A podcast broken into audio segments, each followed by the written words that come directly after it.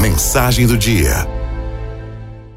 A Bíblia fala que Deus, todas as manhãs, enviava o maná, uma espécie de alimento para o povo israelita recém-saído do Egito fazer as suas refeições.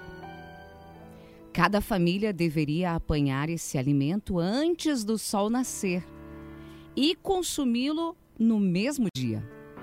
A quantidade de maná era proporcional à quantidade de pessoas na família. Assim, uma família menor recolhia menos, uma maior recolhia mais.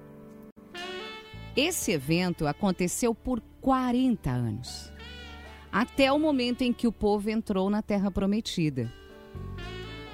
Com esse feito, com o maná que caía do céu, Deus sustentou o seu povo em pleno deserto, tornando possível a sua existência. A Bíblia nos diz assim: Então o Senhor disse a Moisés: Eis que farei chover do céu pão para vocês, e o povo sairá e recolherá diariamente a porção para cada dia. Nessa passagem, nós vemos que Deus é o provedor das necessidades do seu povo em pleno deserto, provendo, providenciando o alimento necessário à sua subsistência. O povo comeria o maná diariamente, cada manhã, saciaria sua fome e assim poderia continuar caminhando na sua jornada de encontro à terra prometida onde lá teria abundância de alimentos. Bem sintetizado na expressão terra que mana leite e mel. Ao chegar a essa terra, o maná seria apenas um evento memorístico, uma memória para as futuras gerações. O que isso quer dizer para nós? O evento do maná, lá no Antigo Testamento, aponta para Jesus, que disse: Eu sou o pão da vida. Assim, Jesus se compara a um alimento que pode nos proporcionar um benefício glorioso, a vida eterna. O maná que os israelitas comeram por 40 anos serviu apenas para saciar a fome material deles durante aquela jornada pelo deserto. Posteriormente, todos morreram.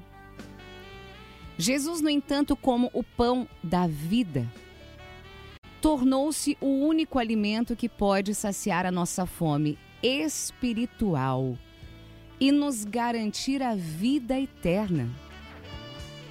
Ele disse: Eu sou o pão vivo que desceu do céu.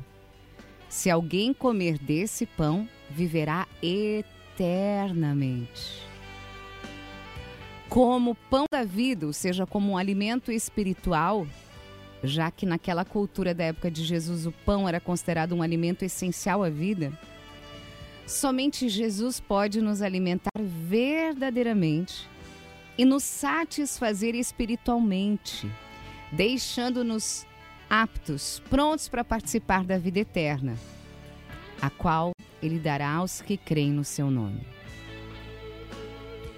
Assim como o povo necessitava do maná para resistir à caminhada no deserto, nós também precisamos nos alimentar do pão espiritual para resistirmos à caminhada que pelo deserto dessa vida.